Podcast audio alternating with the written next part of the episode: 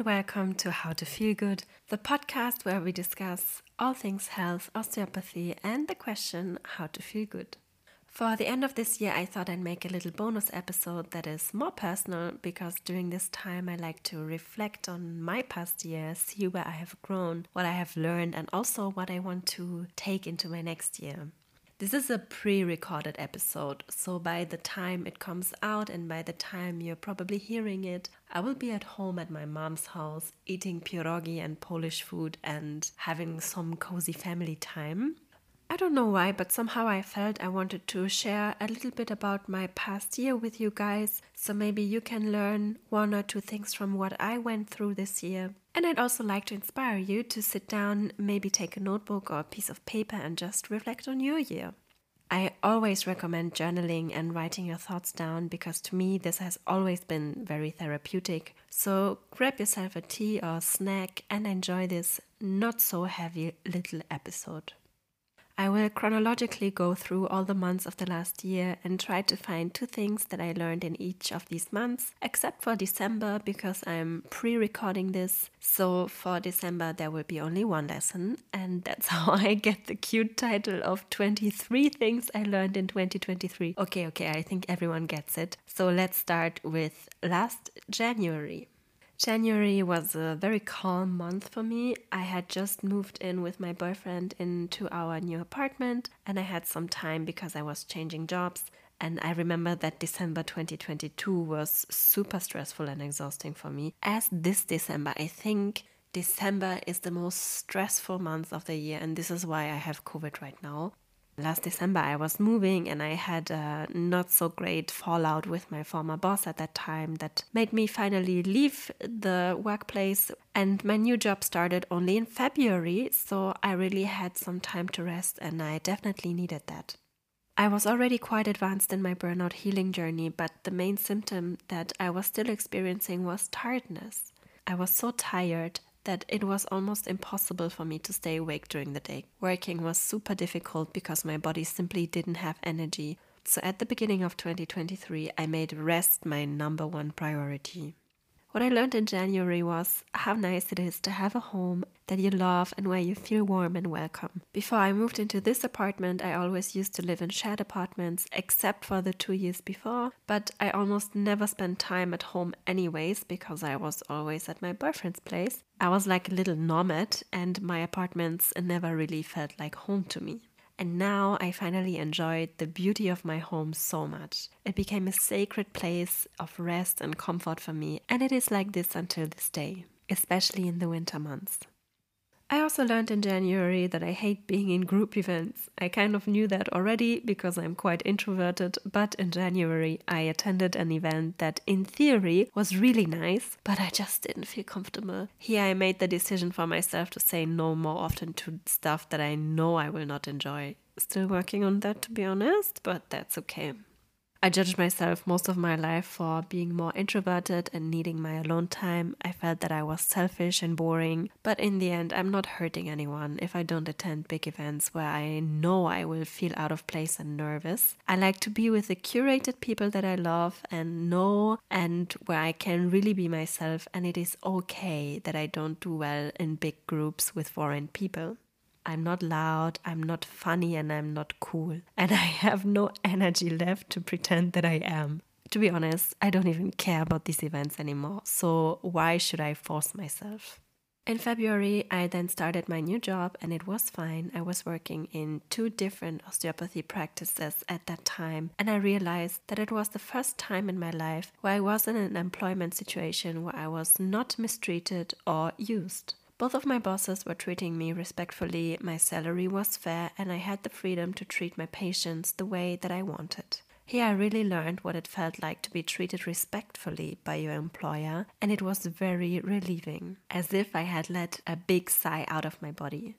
For the first time in my life, I was content with my employment situation. But that didn't last because I also learned that one of my contracts wouldn't be continued and that I needed to find a new job from the beginning of September. This will get quite important for the rest of the year, but at that time I wasn't stressing out about that yet. March was a transformational month for me. I started taking my burnout recovery very seriously again and made some health changes. I stopped drinking coffee, which was very difficult. The withdrawal gave me daily migraines for two weeks, but it was worth it because I really wanted to not be dependent on caffeine anymore. I also introduced daily meditation and some other physical exercises into my routine, and it helped my progress tremendously. But in March, I also had a huge realization. I won't go into it too deeply because it's very personal, but a situation from my past came up and I learned that I had lived with undiagnosed severe PTSD for almost the last 10 years. So, all my symptoms that I had attributed to my burnout were also caused by that, and it made me understand why I had lived the way that I lived before. Why I always needed to be active, why I didn't want to sleep, why I constantly needed goals to pursue. I physically understand now what memory suppression is because I had done that very successfully for the last years. Learning that I was in fact traumatized was very overwhelming, but also relieving in a way because many things finally started to make sense and I could also start working on my symptoms differently. I had talked and cried about what happened for the first time in my life, and I felt a huge physical effect on my body. To be honest, I felt like I had taken off a very tight jacket, and I noticed a lot more relaxation in my arms. By the way, I'm not self diagnosing myself. I have talked about all of this with a professional. Fun fact the same day I understood all that, I also got a phone call with a new job opportunity for teaching at university. I took that job and I really feel like life really plays like that. Once you make an inner change or you make a step forward in your personal growth, new opportunities open up in the outside world, almost as a reward. As if God or the universe wanted to say, Good job, you're going into the right direction. Here's a little treat for you. Now go on and continue developing yourself. Please tell me whether you ever experienced this also. The other thing I did was getting a ton of books on body based trauma therapy, and I inhaled all of them in March and April. Talk therapy is something I tried multiple times in my life, and each time I got to the conclusion that body based stuff works 10 times better for me. I think it makes sense for me to be an osteopath. Now, of course, I'm not talking down on psychotherapy at all.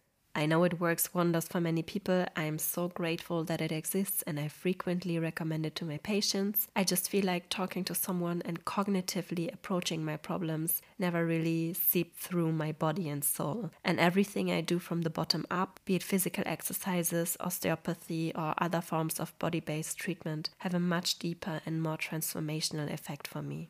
I think the best would be to combine both approaches. Unfortunately, I have not found a therapist yet that I get along with, but that's actually one of my wishes for 2024. But I will get into that later. So, my second lesson in March was everything I learned from these books.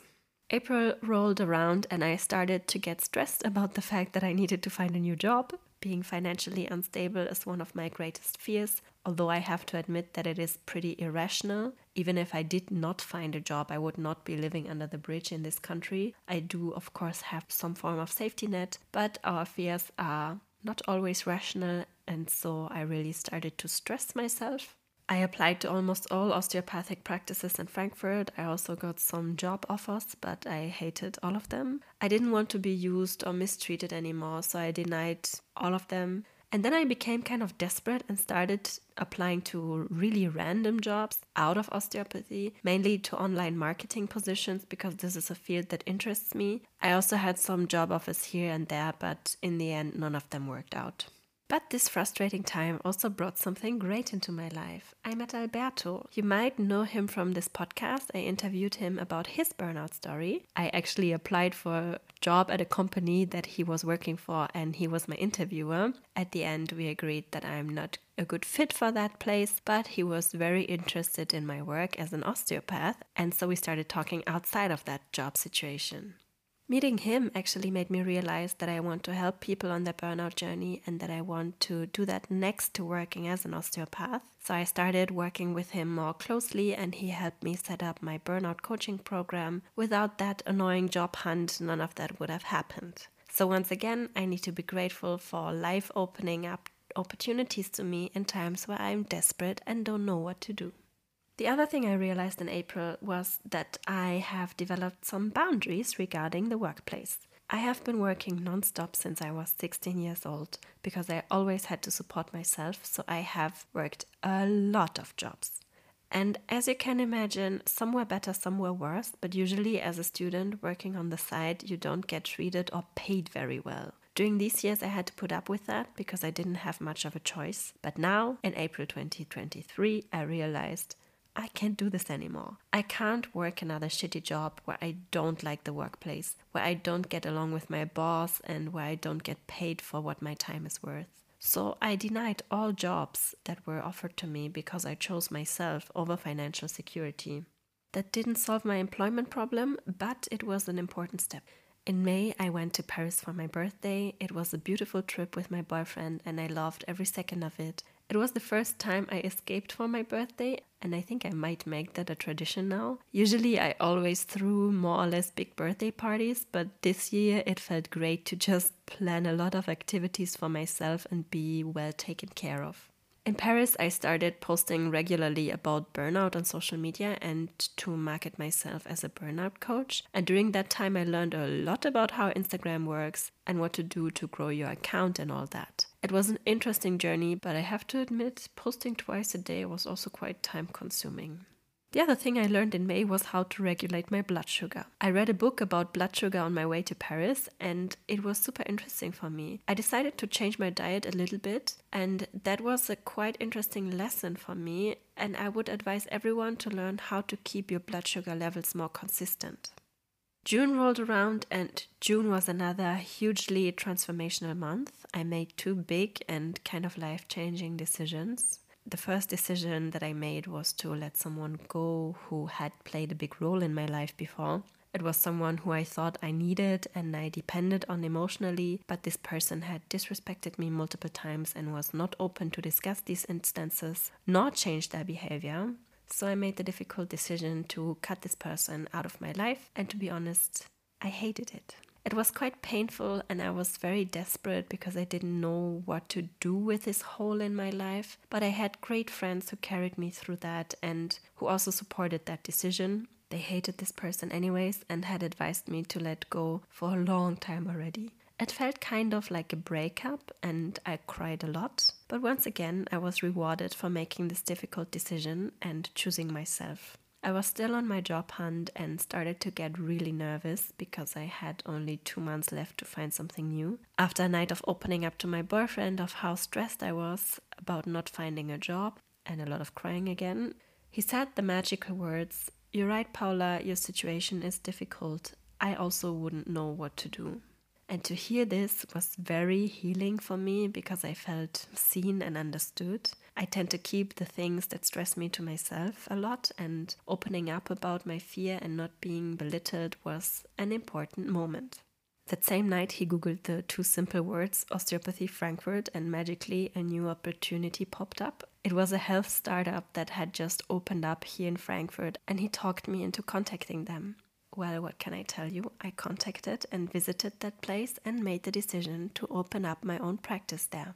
June was the month in which I finally decided to open up my own osteopathy practice, to make that dream come true that I had worked for so many years. Everyone had told me to do that for a long time already, but I had been hesitant for many reasons. On one hand, I had not felt ready yet. On the other hand, I was overwhelmed with the responsibility that being self employed means. But this opportunity was simply perfect and came at exactly the right moment. So I gave up job hunting and signed a five year renting contract instead. It was the start of a new life, and once again, life rewarded me for stepping forward and letting go something, or in this case, someone that didn't benefit me anymore. July was a month full of work and preparation. I had planned to open my practice in September, so I needed a lot of things to get done in two months. I had to get a loan from bank, sign many contracts and set up everything in order to get my business up and running. It was a financial risk for me, but I made a business plan and convinced everyone that I needed to convince, mostly myself, that my plan could work out and that I would be successful. So in July, I learned a lot of things about finances, taxes, and setting up a business that I will not bore you with now. But July was also the month in which I finally cured my tiredness. Remember that traumatic incident I uncovered in March? Since then, I had been very disciplined with meditation and different physical exercises. One of them was TRE tremor, which is an exercise used in trauma therapy where you get your body into a shaking state and it helps you release very deeply stored tension in your body. I did that regularly and it took me some time to learn how to do that, and in July, I finally had a huge breakthrough with it. My body started shaking and it evoked an emotional release. I remember this moment very vividly to this day because it was so transformative. It felt like my body, my mind, and my soul were coming together, enabling me to digest what happened instead of keeping the fear and the memory in my body. I relived that traumatic incident in a peaceful way, and I was finally able to feel all of the feelings I should have felt back then when I was not able to. I cried, and so much tension left my body finally after so many years. I had made peace with myself and let go of all the guilt and shame so many trauma survivors carry inside themselves. Because we tend to believe that what happened was our fault. I was also able to forgive myself for all the things I did after the incident that I now understand were caused by PTSD symptoms. It's crazy because that was a normal Tuesday afternoon. I was all by myself and did the exercise that I always used to do. And suddenly I had this huge breakthrough, enabling me to finally make peace with me and my past. This entire process probably took around 30 minutes. What I learned here is something that I had already known. Yes, trauma and PTSD are curable, but to know something cognitively and to experience it physically are two very different things. I'm not the same person since this day. It feels as if I had been a lifeless copy of myself that was misplaced roughly on top of my real self. Since then, I feel like me and the copy have melted into one. My PTSD symptoms, the nightmares, the hyperarousal, the extreme tiredness, the flashbacks, the moodiness have not bothered me since. Another thing I did in July was to start the burnout coaching. I had signed my very first client. If you listen to this, you know who you are. Thank you for trusting me and for letting me accompany you on your beautiful healing process. August was a refreshing month for me because I could finally take a break. I had been working so much in the past months that my summer vacation was very needed. I also knew that it would be my final vacation before being self employed, so I really wanted to rest and regain some energy. But this trip was also quite exciting because I met my in laws for the very first time. My partner and I went to France, and although I go to Paris quite regularly, it was my first time seeing the French countryside. It was wonderful to get to know this beautiful country, and I was welcomed by my partner's family like a daughter. In August, I learned that I might be ready to be a mother. Oh my god, that comes out of nowhere for you. because it was the very first time in my life that I felt that. But I also learned that I might not want to raise the child in Germany. I'm not planning to have my own family anytime soon. I still want to wait with that a couple of years. And I'm also not decided on whether I want to have kids or not. But I could see myself migrating to France and raise a child there. I like the French way of living, but let's see what happens. As I said, I'm not planning any of that yet, and I'm fine by trusting life in that regard. September came around and I celebrated the opening of my own practice. It was a huge success, and since then, I'm pretty well booked. The first month was super exciting, and I learned, first of all, that I am capable to be my own boss, and also that my patients love and respect my work.